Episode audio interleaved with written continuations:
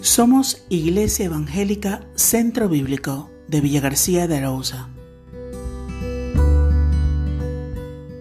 A los mayores os invito a que abráis vuestras Biblias en Efesios capítulo 6. Efesios capítulo 6. Y vamos a leer los versículos del 1 al 4.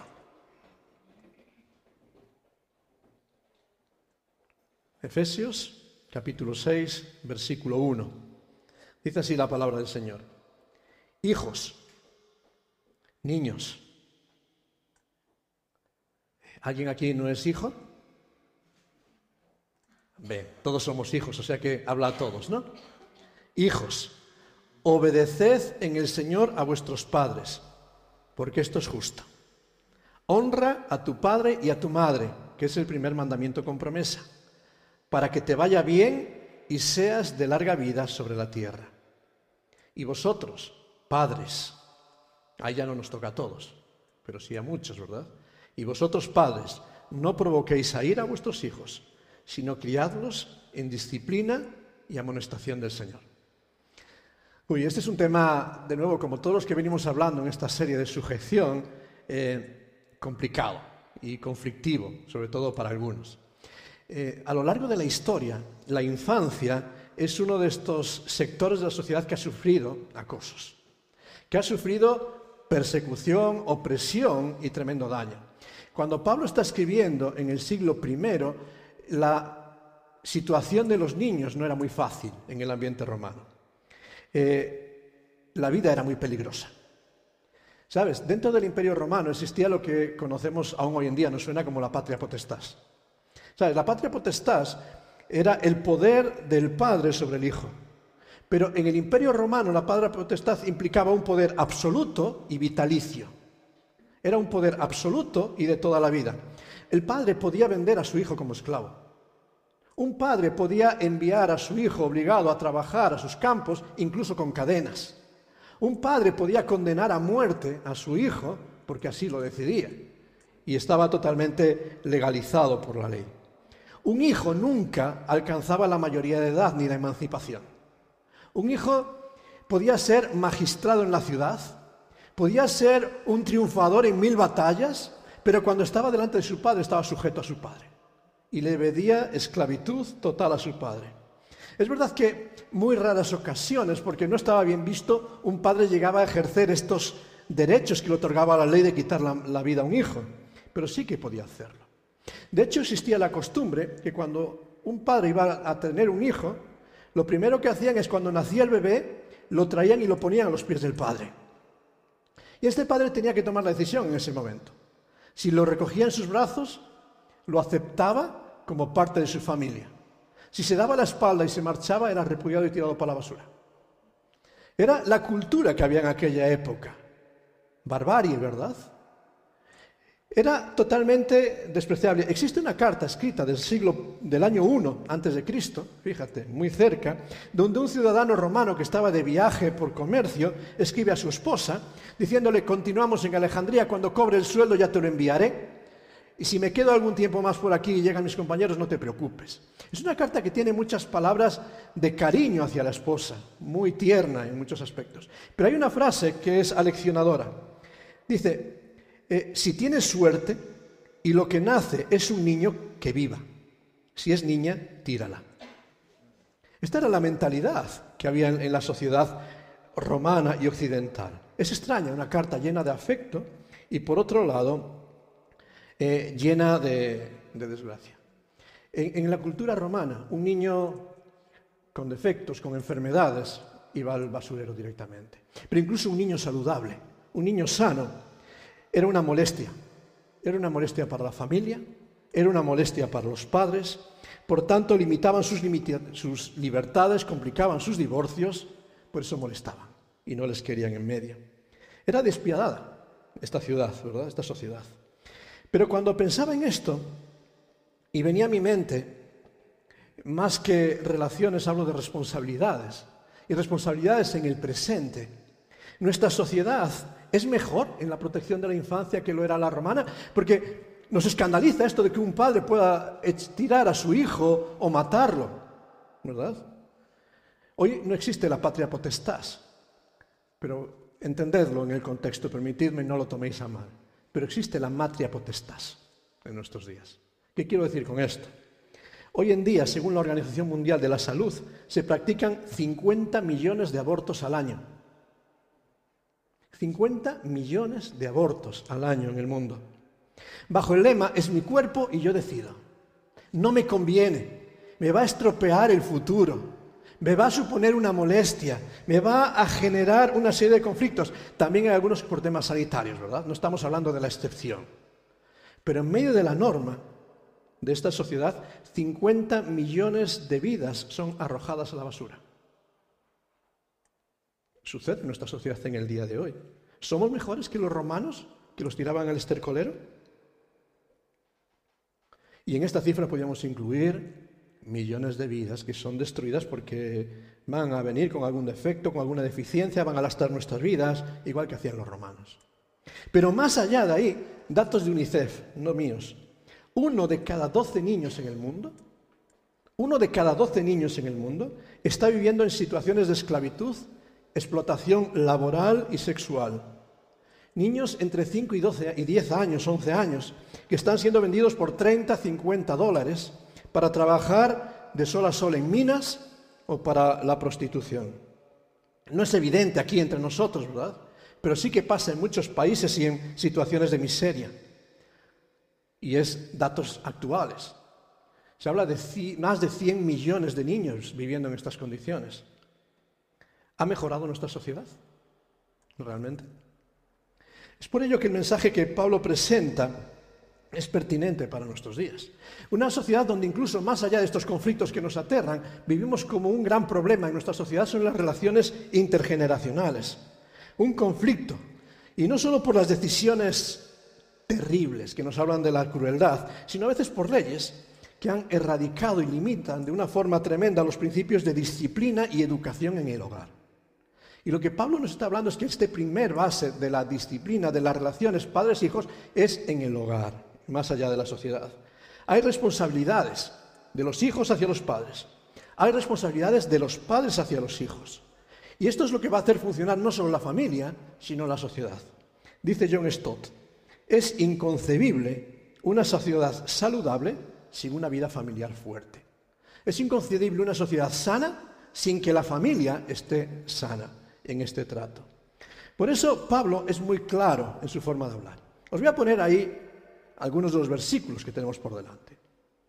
Este es el primer mandato. Podemos examinarlo fácilmente. ¿Hay, alguna, ¿Hay que explicar algo en este texto? ¿Verdad que no? ¿Qué se espera de los hijos? ¿Qué se espera de los hijos? ¿Cómo? Obediencia, exactamente. ¿A quién tienen que obedecer? A sus padres. ¿Hay límites para la obediencia? Creo que sí, dice en el Señor. No es cualquier barbaridad, también hay unos límites de lo que es decente. ¿Y cuál es la razón para esta obediencia? Es justo, es justo. Hay que explicarlo, entendemos todos, ¿verdad? Hijos, obedeced a vuestros padres en el Señor, porque esto es justo. Ahora, permitidme simplemente dar unas pinceladas, porque eh, a veces lo claro no hay que explicarlo. Pero quiero explicar algunas palabras que aparecen aquí. Cuando Pablo habla de hijos, sabes, en, griego hay varias palabras, y está usando una palabra muy concreta, tecnon. Podría usar la huyos, que es la más conocida cuando hablamos de, los hijos, huyos, que habla de la relación del hijo con el padre, pero aquí está usando la palabra tecnon. Tecnon es un género neutro, es masculino y femenino, incluye a todos y habla de la criatura, del niño. Más bien está hablando de aquel niño que nace en un seno familiar. ¿vale? No está hablando de una dignidad, sino simplemente por nacimiento. Por nacimiento llegas a ser tecnon, niño, por adopción o por dignidad llegas a ser huyos, hijo. Pero está hablando en este momento. Es aquel que ha nacido. En este sentido, todos hemos nacido, ¿verdad? Y todos hemos nacido de un padre y una madre, ¿es cierto o no?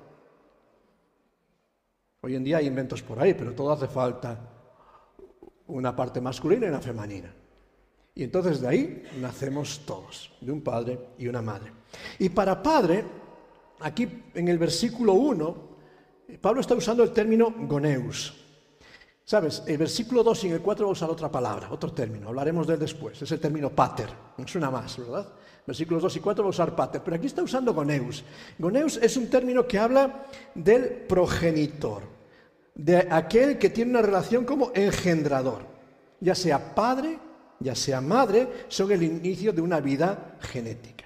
O sea, que de una perspectiva clara, primer versículo, Pablo nos está diciendo, por parte de un nacimiento genético, de un desarrollo natural, los niños son el resultado de una relación padres y madre, y esta parte natural deben obediencia.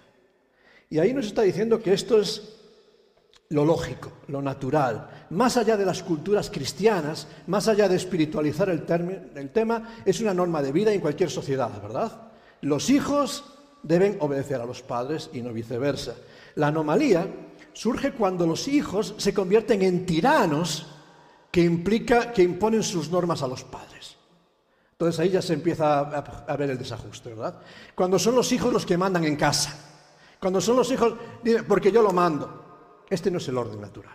El orden natural es que los hijos deben obediencia a sus padres en cualquier ambiente, en cualquier entorno. Alterarlo es una anomalía natural, es injusta, no agrada a Dios ni agrada a los hombres. Es una anomalía que todos entendemos. Y nos habla de obediencia. ¿Qué es obediencia? Pues obediencia es escuchar. Escuchar con atención, en silencio, prestar oído y responder a este llamado. Un ejemplo muy sencillo de obediencia. Cuando llegan a tu casa, estás sentado en el sillón, Llaman a la puerta. ¿Qué haces? No me interesa abrir. Shh, que no, que no que hay nadie en casa. Eso es desobediencia. ¿Verdad? Puedes tener mil razones, es que estoy muy cómodo en el sillón, es que no me parece que me molesten. Están llamando a la puerta y ante esa llamada tienes que responder. Obedecer es cuando te levantas, abres la puerta, bueno, das la bienvenida o la malvenida. No sé, depende cómo te venga en ese momento y quién sea el que está al otro lado de la puerta. Pero este es el concepto de obediencia. Cuando alguien llama, hay una respuesta. Eh, Sabes, hoy en día veo, no sé si os pasa, muchos niños que tienen sordera selectiva. Este niño parece que está sordo. Ven para aquí. Ni se inmuta. Y le gritas. Haz esto. Sordera selectiva cuando les interesa que respondan al momento, ¿verdad? Eso tiene que ver con obediencia y desobediencia. Obediencia es escuchar la voz del Padre y ante esta voz hay que dar una respuesta, positiva o negativa, pero la indiferencia no sirve. Hay que dar una respuesta, obediencia. ¿Sabes? Una de las características de la sociedad corrompida al final de la historia, antes de la venida del Señor Jesucristo, nos dice 2 Timoteo 3.2, es que habrá desobediencia a los padres. ¿Lo ves en nuestros días? ¿Ves desobediencia? ¿Ves desobediencia y rebeldía en los hijos hacia los padres? ¿Ves ese desorden? Esto nos está diciendo que es una señal de que estamos en los tiempos del fin. Segunda de Timoteo 3.2. Una generación que se revela contra todo orden natural, contra toda autoridad. Fíjate, este es nuestro panorama. Ahora, hay una limitación a esta obediencia. No quiere decir que un padre tenga como ciudadano romano poder para mandar cualquier barbaridad y que tengas que cumplirla. Hay un límite, obedecer en el Señor. Obedecer dentro de esto que agrada a Dios, porque en todos los ámbitos de la vida tenemos que poner a Dios en primer lugar. Y es necesario obedecer a Dios antes que a los hombres, aunque sean padres. Aunque con todo hay que señalar que en la relación padres-hijos la desobediencia es la excepción. Es la excepción. La norma, la norma absoluta es obediencia. Que ninguno vaya a buscar la escapatoria por ahí. Hijos, obedeced a vuestros padres. Ahora, hay un tema cuando hablamos de las relaciones padres e hijos. Y es que el hijo no es siempre igual, ¿verdad? Cuando el niño tiene tres meses, cuando tiene dos años, cuando tiene nueve años, cuando tiene quince años, cuando tiene cuarenta y cuatro años, cuando tiene setenta años. Sigue siendo hijo. Sí. Pero la relación es diferente, ¿no? Entonces, las responsabilidades siguen estando. Entonces, Pablo dice en el versículo 2 otra palabra. ¿Qué se pide para los hijos ahí? Honra. Y fíjate, aquí ya no dice a tu goneus, a tu engendrador. Honra a tu padre y a tu madre. Fíjate, aquí está usando padre, pater y meter. Y habla del nutridor, protector, sustentador. De aquel que ha asumido, tanto como padre o madre, la función de padre y madre. Que ha desarrollado esta función. En un sentido lógico y natural, progenitores son solo unos. Quienes, de quienes viene la vida y a quienes debemos obediencia. Pero quienes asumen el papel y función de padre y madre pueden ser diferentes. Generalmente van a ser los progenitores, pero en muchas situaciones de la vida en la que vivimos en el día de hoy, nos vamos a encontrar con que padre y madre, padre o madre, no son los progenitores. Pero sí que han asumido este papel de sustentar, proteger, nutrir y cuidar. Bueno, es así. Y esas personas, incluso aunque sean progenitores a lo largo de la vida y con el desarrollo, merecen honra. Y honra es una palabra maravillosa, porque habla de gratitud, habla de estima, habla de entrega. La obediencia es lógica por la naturaleza, la honra es merecida por los hechos. Y somos llamados a valorar todo lo que nuestros padres hacen para cada uno de nosotros. Obedecer es un mandato, la honra, es una respuesta o un fruto de lo que los padres han sembrado en nuestras vidas. Los hijos son llamados a ser agradecidos por todo lo que han recibido de sus padres. Ese esfuerzo, esa dedicación, esa renuncia, ese compromiso, hecho por amor. Y como hijos somos llamados a valorar y nunca olvidar el legado de nuestros padres y ponerlo en valor. Y esto era muy claro en la cultura judía. Los judíos tenían en mucha estima a los patriarcas. Los patriarcas no eran sus progenitores directamente, pero era el legado de los padres del, pueblo, de los padres de la nación, y lo cuidaban, eran los precursores. El vínculo para muchos era genético, eran la raza, la descendencia de Abraham. Para otros que habían llegado de otros pueblos era de adopción, pero todos honraban ese legado, ese legado dado en la ley también. Este es un principio importante, el principio de la gratitud, el principio de la reverencia y el respeto a nuestros predecesores. Y es importante porque fíjate, ¿qué dice ahí? Honra a tu padre y a tu madre, ¿por qué? Sí, ahí hay dos palabras claras. Primero, es un mandamiento. No es una opción, es un mandamiento. Es una institución dada por Dios. Creo que es el quinto mandamiento, ¿no? Creo. No sé, a mí no me fijáis mucho en los números. Pero creo que es el quinto mandamiento. Honra a tu padre y a tu madre. Ahora, ¿cuál es la promesa de este mandamiento? ¿Cuál es la promesa de cumplirlo?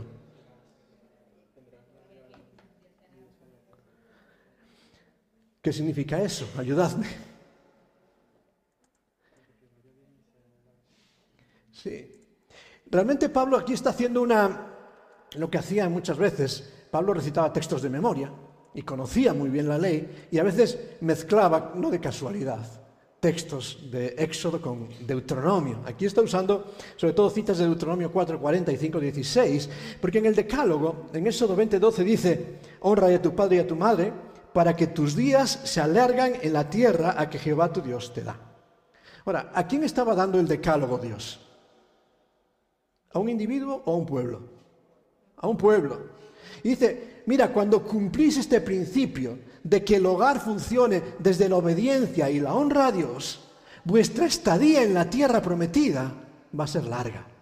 No habla tanto de un individuo, sino de una sociedad y de una nación.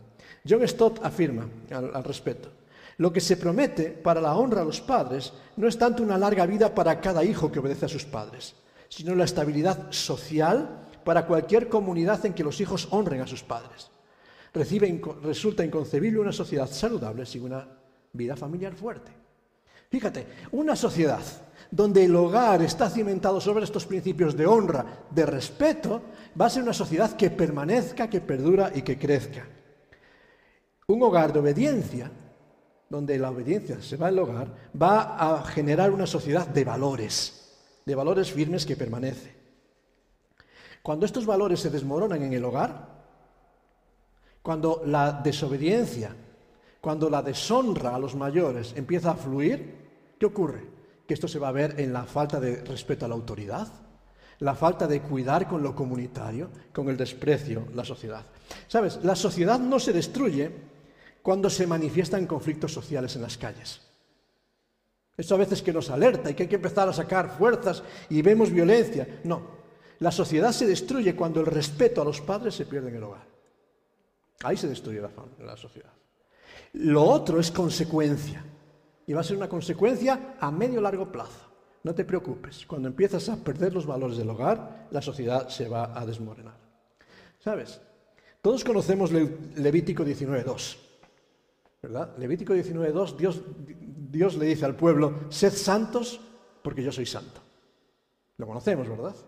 Ahora, ¿cuál es el primer paso para una vida de santidad?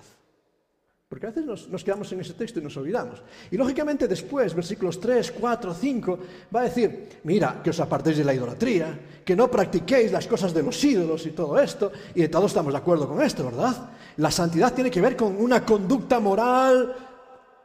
¿Sabes cuál es el principio que dice Dios? Aparte, el segundo va a ser la idolatría, pero el primero dice Levítico 19, 3. Fíjate, sed santos porque yo Jehová soy santo. Versículo 2, versículo 3.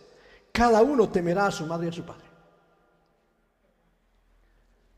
Nos lo saltamos. No sé por qué. Pero yo esta semana descubría esto y me decía, uff, fíjate, la primera manifestación de una vida de santidad, de una vida que quiere agradar a Dios, está en el temor al padre y a la madre. Está en el hogar. Voy a leer una frase de Stott.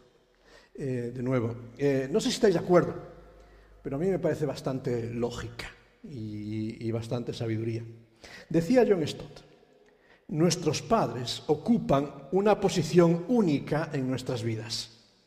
Si les honramos como debemos hacerlo, nunca les dejaremos de lado ni los olvidaremos. Muchas culturas del denominado tercer mundo se preocupan por los padres ancianos mucho más consciente y cuidadosamente que aquellos que vivimos en el occidente cristiano.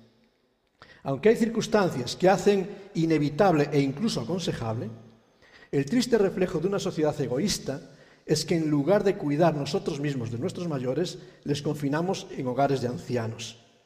Aislar y aún rechazar simbólicamente a los propios padres rara vez puede reconciliarse con el mandato que indica que debemos honrarles.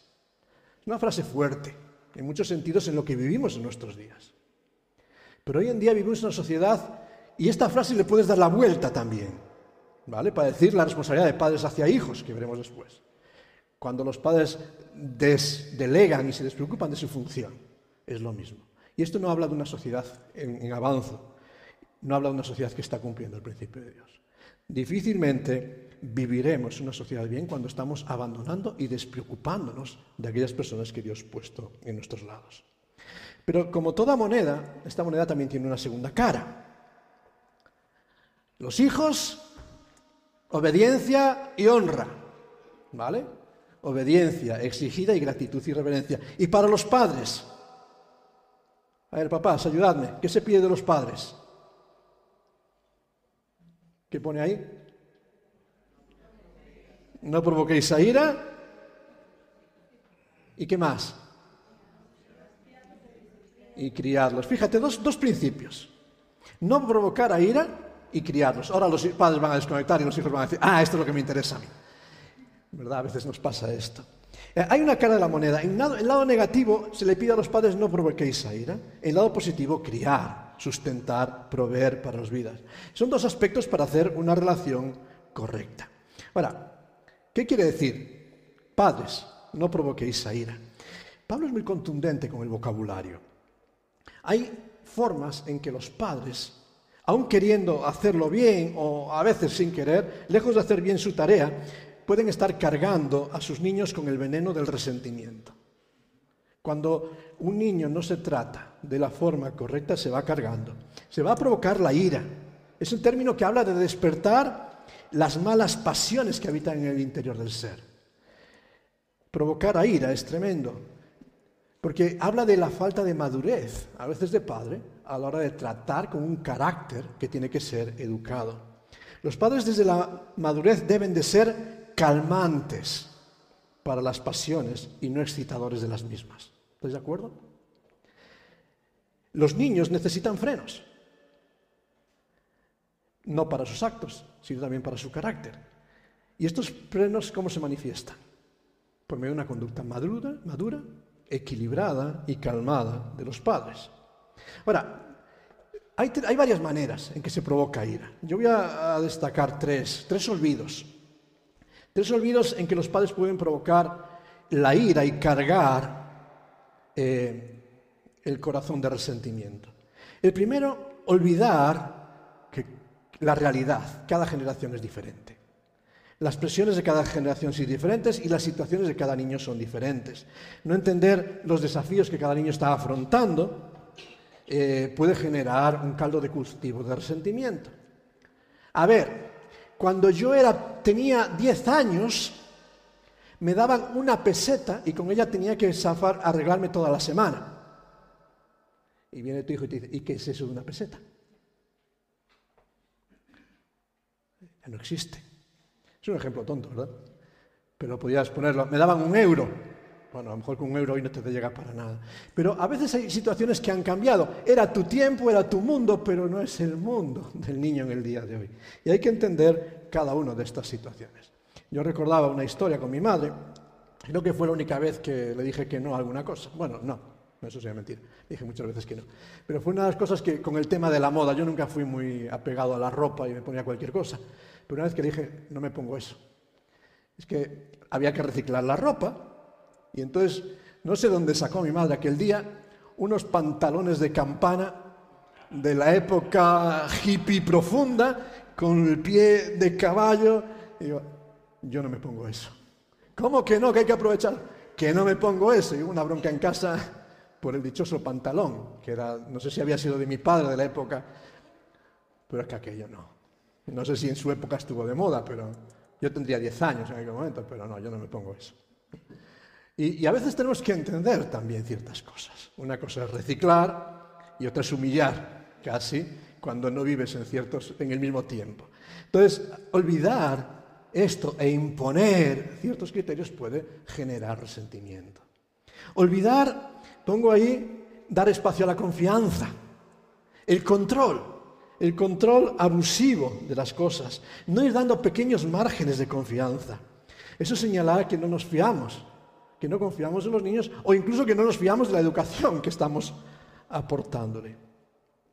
Las intromisiones en exceso en la intimidad. Y de nuevo, aquí hay que tener el equilibrio, ¿verdad?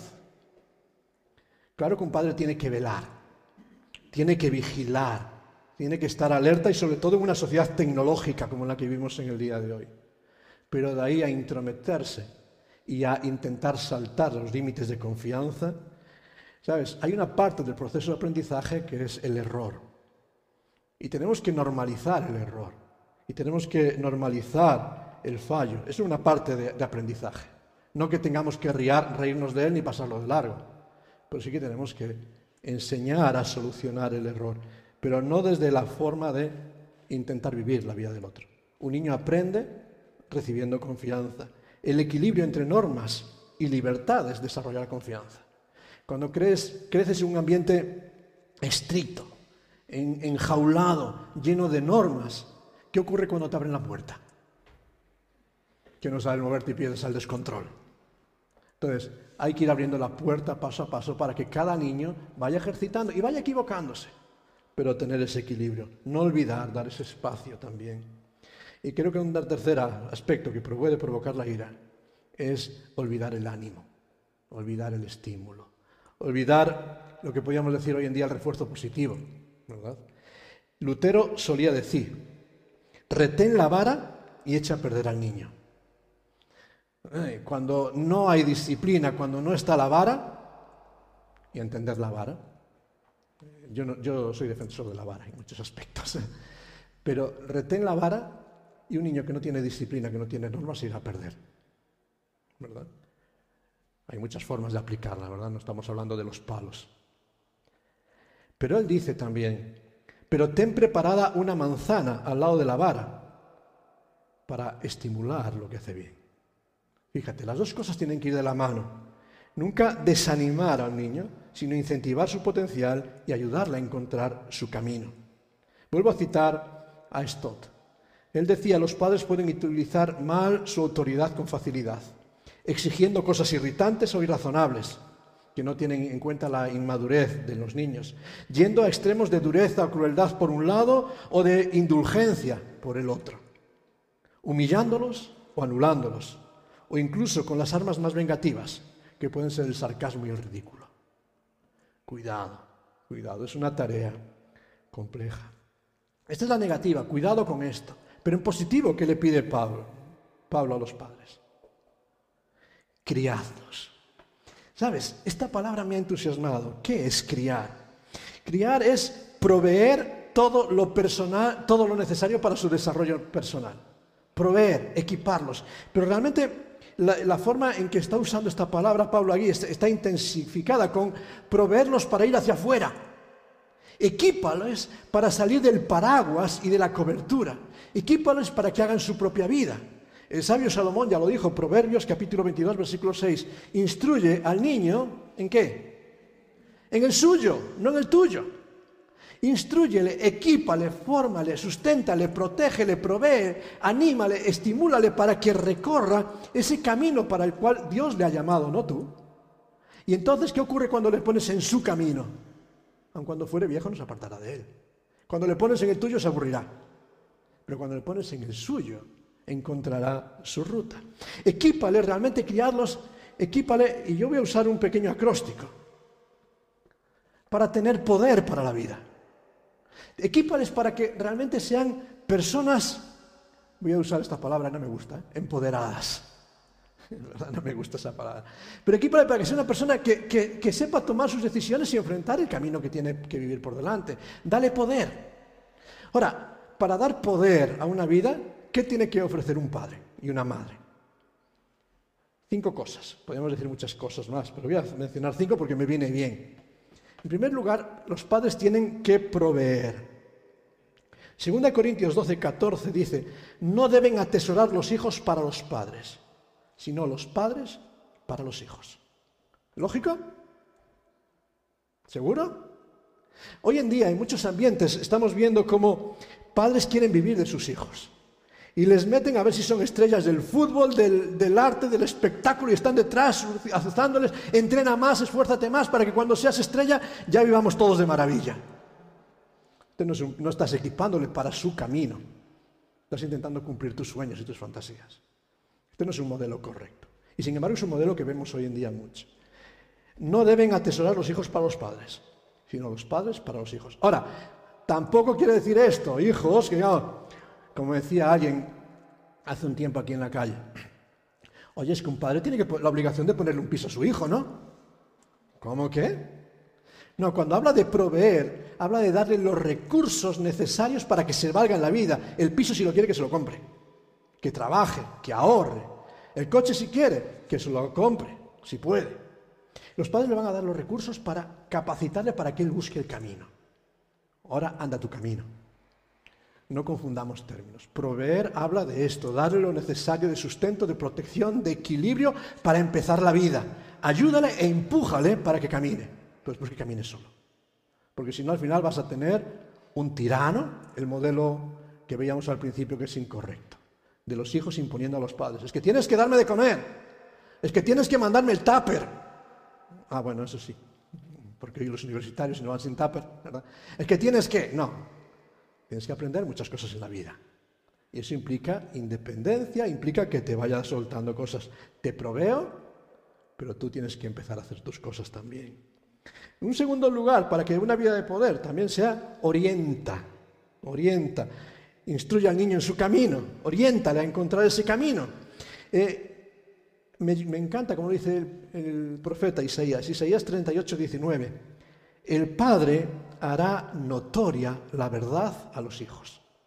¿Sabes? Como niños, como críos, como adolescentes, como jóvenes que a veces creemos que lo sabemos todo y que el mundo es perfecto, los padres tienen la responsabilidad de abrir los ojos inocentes. Los ojos que a veces son engañados por todo lo que ocurre en nuestros tiempos, hacia un mundo que no es inocente, ¿verdad? Y los padres tienen que revelar la verdad. y tienen la responsabilidad de abrir los ojos y de hacer notoria la verdad a los hijos. Esta es una responsabilidad importante. Oriéntale. No todo es bueno, no todo conviene, no todo es inocente. Y esos ojos inocentes a veces se dejan embaucar por muchas cosas y los padres tienen que velar para que esto no ocurra. Dirige, dirige. Si realmente quieres a tu hijo que crezca con una vida de poder, háblale de sujeción en honestidad. Háblale de normas. Dirige. Y yo pienso en esta palabra, usaba esta palabra dirige, pensando en aquel texto que se da para los ancianos y diáconos que deben también tener a sus hijos en sujeción con toda honestidad. Hablo de este guardia de tráfico que está en la esquina y te dice, por ahí tienes que ir. No, pero que quiero ir por ahí. No, por ahí, este es el camino que tienes que recorrer. Y a veces hay que dirigir también en este sentido. Dirigir tiene que ver con marcar límites, con enseñar a vivir dentro de un marco de sujeción a la autoridad. No es para que sean perfectos, no es que sean santos, sino que sean honestos, que tengan honestidad en sus pasos. Las decisiones tendrán que tomarlos ellas en sus vidas, pero por lo menos que lleven una directriz de honestidad, una dirección. Una E, enseña, enséñales. Deuteronomio, capítulo 6, versículo 7, este se llama, estas palabras las palabras de Dios, repítelas a tus hijos. Háblalas de ellas estando en tu casa, andando por el camino, al acostarte y cuando te levantes. Enseñar tiene que ver con, con revelar de una forma constante las realidades por el camino. Ayudar a desarrollar una mente crítica. Arrollar, a desarrollar un pensamiento independiente. Ayudarles y equiparles para que puedan pensar por sí mismos. Y en último lugar, no porque sea el menos importante, sino que creo que es el mejor regalo que un, un padre puede hacer para su hijo. Rogar, ruega, ruega por ellos siempre, no, no cuando nacen, no cuando tienen dos años, cinco, aunque tengan 90 años y tú tengas 120. Sigue rogando, orando por ellos. Orar para que amen a Dios, orar por su honestidad, orar por la que sean protegidos del mal y del malo, orar por el desarrollo de su carácter, orar por su integridad, tanto física como emocional como moral. Orar, rogar, interceder delante de Dios constantemente por ellos. Ahora, ¿cómo podemos ejercitar esto? Permitidme cinco minutitos más. Y, y Pablo nos dice unas palabras. Padres, criadlos como? En disciplina y en amonestación. Y estas dos palabras quizás no nos gustan mucho. Disciplina no nos gusta demasiado, pero disciplina habla de la instrucción en acción. Esa instrucción que se pone por medio de la vara, a veces por medio del castigo, por medio de las limitaciones, porque quieres corregir el camino, quieres formar al niño para que aprenda a controlar su carácter, sus reacciones y sus decisiones en muchos momentos. Y la única forma a veces es por medio de la sanción, ¿verdad? Yo creo que los conductores no aprenderíamos y seríamos mucho peor si no hubiera sanciones, ¿verdad? Y cuando te sancionan no te gusta. Y dices que la Guardia Civil es mala y que siempre están con afán recaudatorio. Pero es que si vas a 100 donde ponía 50, ¿quién tiene la culpa? La mala suerte que te han pillado.